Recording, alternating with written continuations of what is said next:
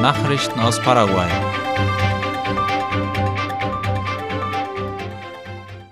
Frist für die Antwort von Itaipu auf die Klage der Abgeordneten ist abgelaufen.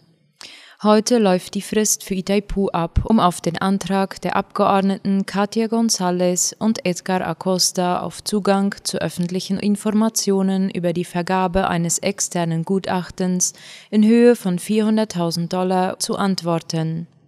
Am vergangenen Montag reichten die Abgeordneten der Opposition eine Klage ein. Die binationale Einrichtung wurde benachrichtigt und die Frist für eine Antwort läuft heute ab. Der Gesetzgeber vermutet, dass es bei der Beauftragung externer Anwälte zu Unregelmäßigkeiten gekommen ist.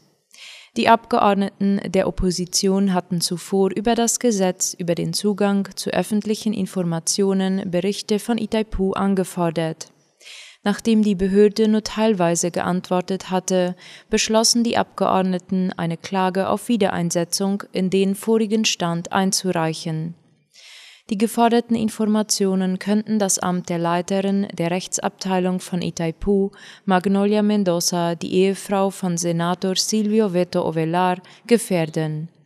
Ebenfalls erwähnt wird Fabian Dominguez, ehemaliger Leiter des staatlichen Untersekretariats für Steuern, SET. Den Abgeordneten zufolge schlossen sie Verträge im Wert von mehreren Millionen US-Dollar ab ohne den Rat und die Direktion des binationalen Unternehmens zu konsultieren. Vertragliche Verpflichtungen in Millionenhöhe sind vor einer Wahlkampfphase quasi normal, da Itaipu mit seinen Geldern von den Politikern für ihre Zwecke missbraucht wird, ganz besonders wenn Berater engagiert werden, wo niemals Ergebnisse sichtbar werden. Der Richter Fabian Weisensee ist für die von den Abgeordneten eingereichte Klage zuständig.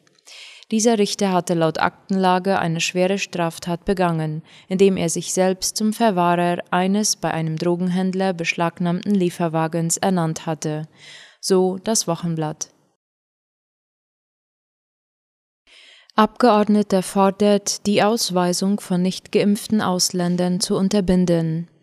Der Abgeordnete Jorge Vrites legte einen Erklärungsentwurf vor, in dem die Generaldirektion für Migration aufgefordert wird, die Ausweisung ausländischer Staatsbürger zu verhindern, die nicht komplett geimpft sind. In der Begründung seines Gesetzentwurfs weist er darauf hin, dass er aus den Medien erfahren habe, dass Ausländer ausgewiesen worden seien, weil sie entweder nicht die komplette oder gar keine Covid-19-Impfung hatten. Nach Ansicht des Vertreters des Departements Alto Paraná sollte diese Art von Maßnahme abgeschafft werden, vor allem wenn man bedenkt, dass es nur wenige Ausländer gibt, die in unser Land kommen wollen, sei es für den Tourismus oder um ein Unternehmen zu gründen. Aktuell haben alle Länder der Region, mit Ausnahme von Bolivien, die zurückgerudert sind, ihre Grenzen für Touristen geschlossen, die nicht wenigstens zwei Impfungen gegen Covid-19 haben. Der Abgeordnete ist zudem der Ansicht, dass die Ablehnung von Ausländern aufgrund der einfachen Tatsache, dass sie nicht geimpft sind, unser Land um Investoren bringt, die eine Zukunft in unserem Land planen können, und um Touristen, die dem Land und unseren Landsleuten wichtige Unterstützung geben können. Laut offiziellen Angaben wurden seit Inkrafttreten der Regelung des Gesundheitsministeriums am 12. Januar 14 Ausländer an der Einreise gehindert, darunter sechs Deutsche. Schon vor Weihnachten erklärten staatliche Vertreter, dass daran gearbeitet werde. Kürzlich legte der Abgeordnete eine weitere bemerkenswerte Vorlage vor, diesmal für den Ständigen Ausschuss zur Unterstützung des serbischen Tennisspielers Novak Djokovic, der aus Australien ausgewiesen wurde und nicht an den Australian Open teilnehmen konnte, so das Wochenblatt. Unwetter verwüstet mehr als 100 Häuser in Acahaí. Mehr als 100 Familien den Ortsteilen San Isidro, Costa Peña, Peña, Peñarugua und Potrerito im Departement Paraguari wurden am Mittwochnachmittag von einem Unwetter getroffen. Die Opfer baten um Hilfe. Personalwechsel im Gesundheitsregionalbüro Boquerón. Alfredo Arguello ist dort neuer Leiter des Programmes für Sexualgesundheit und Familienplanung geworden. Das gab das Büro der 16. Gesundheitsregion bekannt. Arguello war bisher auf dem Gesundheitsposten Neuland als Geburtshelfer tätig. Nun soll er die vielseitigen Aufgaben in dem Programm für Sexualgesundheit auf Departementsebene koordinieren. Im Rahmen des Programmes habe man im vorigen Jahr sehr viel erreicht, schrieb die Verwaltung des Regionalbüros. Damit das auch weiterhin gut läuft, wurde Arguello in das Büro geholt. Das Gesundheitsministerium hat einige Empfehlungen für den eigenen Gesundheitsschutz bei Bränden veröffentlicht. Die sind auf der Internetseite des Ministeriums zu finden.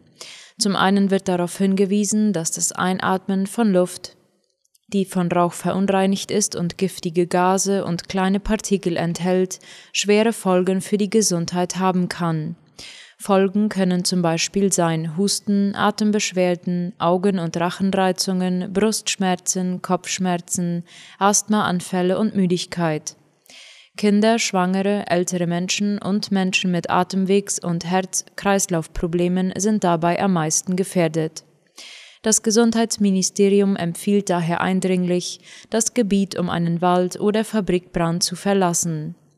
Mindestens 300 Meter Abstand sollte zwischen Zivilpersonen und einem Feuer herrschen. Außerdem wird geraten, sich ins Haus zurückzuziehen, die Fenstern und Türen geschlossen zu halten und keine Klimaanlage zu benutzen. Wenn es unumgänglich ist, das Haus zu verlassen, sollten Schutzmasken verwendet werden. Freizeitaktivitäten bei verschmutzter Luft sollten unterlassen werden. Die paraguayische Regierung hat an den Kapitalmärkten Anleihen über 500 Millionen Dollar platziert. Darüber berichtet die staatliche Nachrichtenagentur IP Paraguay. Das geliehene Geld wird mit 3,8 Prozent verzinst. Das ist der zweitniedrigste Zinssatz in der Geschichte des Landes. Die Anleihe hat eine Laufzeit von 26 Jahren. Mit dem Geld sollen zum einen Investitionen in die Infrastruktur des Landes bezahlt werden, zum anderen sollen damit andere Anleihen, die höher verzinst wurden, vorzeitig bezahlt werden. Die mobile Anwendung Guarani Auvu ist mehr als 50.000 Mal heruntergeladen worden.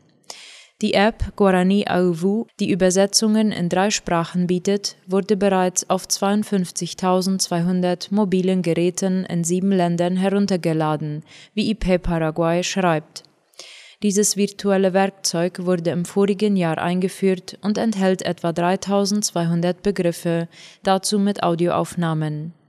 Die App übersetzt Wörter in Guarani, Spanisch und Englisch und verfügt auch über weitere Inhalte zum Erlernen von Guarani. In Paraguay wurde sie über 40.700 Mal runtergeladen, in Argentinien mehr als 5.000 Mal, fast 2.000 Mal in Brasilien und etwa 1.600 Mal in Bolivien. In Spanien verzeichnete die App knapp 1000 Downloads und in den USA und Deutschland wurde sie zwischen 200 und 300 Mal runtergeladen. Verantwortlich für das Projekt sind das Sekretariat für Sprachpolitik, die Akademie der Guarani-Sprache, das Höhere Institut für Sprachen der FFUNA und die NRO Grupo de Grabaciones en Guarani und Populis Tech aus den Vereinigten Staaten. Guarani ist eine Sprache, die in Paraguay, im nordöstlichen Argentinien, Teilen Boliviens und im südwestlichen Brasilien gesprochen wird. Guarani gehört zur Sprachfamilie der Tupi-Guarani-Sprachen. Es gibt etwa vier bis fünf Millionen Guarani-Sprecher. Maximalschätzungen gehen von bis zu sieben Millionen aus, wobei auch Personen gezählt werden, die nur geringe Guarani-Kenntnisse haben, was etwa bei Stadtbewohnern in Paraguay häufig vorkommt. Zusammen mit Spanisch ist Guarani in Paraguay Amtssprache. Die Verfassung von 1992, mit der Guarani als zusätzliche Amtssprache festgelegt wurde, ist allerdings einer der wenigen offiziellen Texte, die ins Guarani übersetzt wurden. Nachrichten aus aller Welt.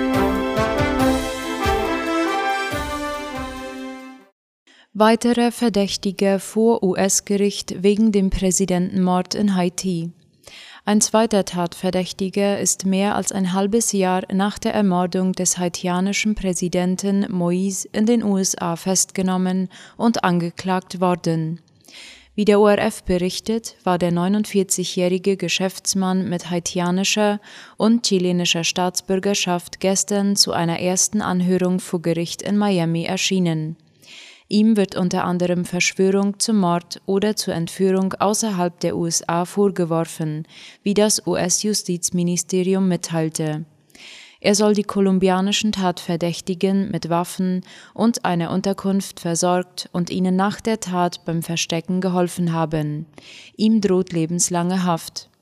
Moïse war in der Nacht auf den 7. Juli vergangenen Jahres in seiner Residenz in Port-au-Prince mit zwölf Schüssen getötet worden. Rund 20 kolumbianische Söldner und mehrere haitianisch-US-amerikanische Doppelstaatsbürger sollen daran beteiligt gewesen sein. Die Ermittler gehen davon aus, dass der Plan ursprünglich lautete, Moïse zu entführen. In Haiti wurden bereits Dutzende Verdächtige festgenommen, darunter 18 Kolumbianer. Die Hintergründe des Mordes blieben unklar. Vor etwa zwei Wochen wurde ein kolumbianischer Ex-Soldat nach seiner Festnahme in Jamaika ebenfalls nach Miami gebracht und dort angeklagt. Er kooperierte nach Angaben der US-Justiz mit den Ermittlern. Ebenfalls in Jamaika wurde zuletzt auch ein ehemaliger haitianischer Senator in Verbindung mit dem Mord festgenommen. Die USA klagen belarussische Beamte wegen erzwungener Landung an. Darüber berichtet der österreichische Rundfunk.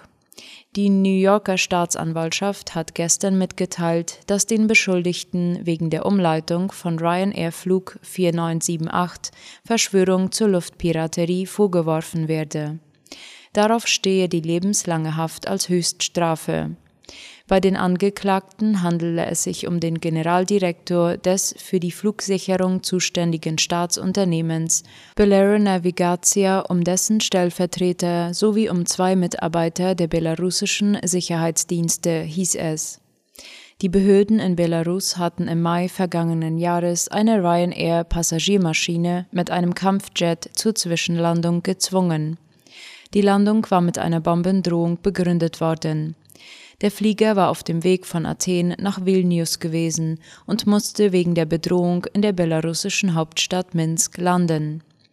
Das Ziel der Tat soll laut US-Beamten die Festnahme des belarussischen Regierungskritikers Roman Protasevich gewesen sein, der sich zu dem Zeitpunkt auch an Bord befand. Sowohl er als auch seine Freundin Sophia wurden nach der Landung verhaftet.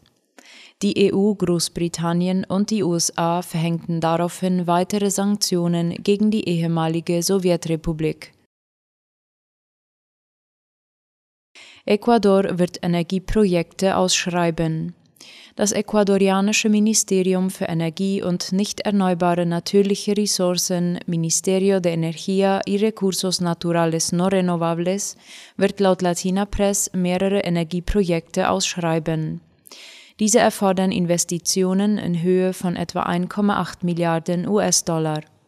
Konkret handelt es sich um die Entwicklung eines 500 Megawatt Blocks für nicht konventionelle erneuerbare Energien und eines 400 Megawatt Blocks für Erdgas-Kombikraftwerke.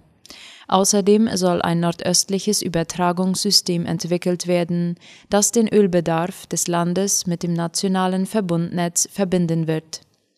Nach Angaben der Regierung haben insgesamt 190 Unternehmen aus der ganzen Welt ihr Interesse an den Projekten bekundet. Unter anderem sind Unternehmen aus Spanien, Frankreich, Deutschland, Dänemark, Argentinien und andere Länder der lateinamerikanischen Region an der Teilnahme der Ausschreibung interessiert. Doch auch heimische Unternehmen wollen sich an der Ausschreibung beteiligen. Mehr als 30 Prozent der Bewerber stammen aus Ecuador. Rasche Zinswende kommt für EZB vorerst nicht in Frage. Die Europäische Zentralbank EZB bleibt bei ihrer zurückhaltenden Zinspolitik und wird nach den Worten ihrer Präsidentin Christine Lagarde die kommenden Schritte der US-Notenbank zunächst nicht mitgehen. Darüber berichtet die Deutsche Welle. Die Europäische Zentralbank müsse trotz der rasant steigenden Preise geldpolitisch nicht so aggressiv vorgehen, wie es die US-Notenbank Fed voraussichtlich tun werde, wie Lagarde gestern sagte. Sie gehe davon aus, dass sich die Preise in diesem Jahr stabilisieren und es schrittweise zu einem Rückgang kommen werde. Gleichwohl habe die EZB bereits auf den erhöhten Preisauftrieb reagiert und stehe für geldpolitische Maßnahmen bereit, falls die Datenlage es erfordern sollte. Die EZB hatte ihre Inflationsprognose für 2022 im Dezember auf 3,2 Prozent angehoben und damit fast verdoppelt. In den Reihen der Eurohüter sind zuletzt allerdings Warnungen vor einer länger anhaltenden hohen Inflation laut geworden. Der deutsche Wirtschaftsweise Volker Wieland forderte die Notenbank auf, die Zinsen bereits im laufenden Jahr anzuheben. Banco do Brasil ist die nachhaltigste Bank der Welt. Darüber informiert Latina Press. Laut Corporate Knights war das nachhaltige Geschäftsportfolio der Banco do Brasil der ausschlaggebende Punkt für das Ranking. Es weist zurzeit einen Saldo von über 282 Milliarden Reais oder rund 52 Milliarden Dollar auf. Finanziert werden von der Bank unter anderem die Bereiche erneuerbare Energien, Energieeffizienz, Bauwesen, Verkehr und nachhaltiger Tourismus sowie Wasserwirtschaft, Forstwirtschaft und nachhaltige Landwirtschaft. Auch Bildung, Gesundheit sowie lokale und regionale Entwicklung werden mit Geldern unterstützt. Mit dieser Nominierung wurde die Banco do Brasil BB zum dritten Mal im Global 100 Ranking zur nachhaltigsten Bank der Welt gewählt. Das Finanzinstitut hatte die Auszeichnung im Bankensegment auch schon in den Jahren 2019 und 2021 gewonnen. In den letzten zehn Jahren war BB siebenmal in der Rangliste der 100 nachhaltigsten Unternehmen der Welt vertreten. Unter den brasilianischen Unternehmen war die Bank am besten positioniert und belegte weltweit Platz 21 in Sachen Nachhaltigkeit.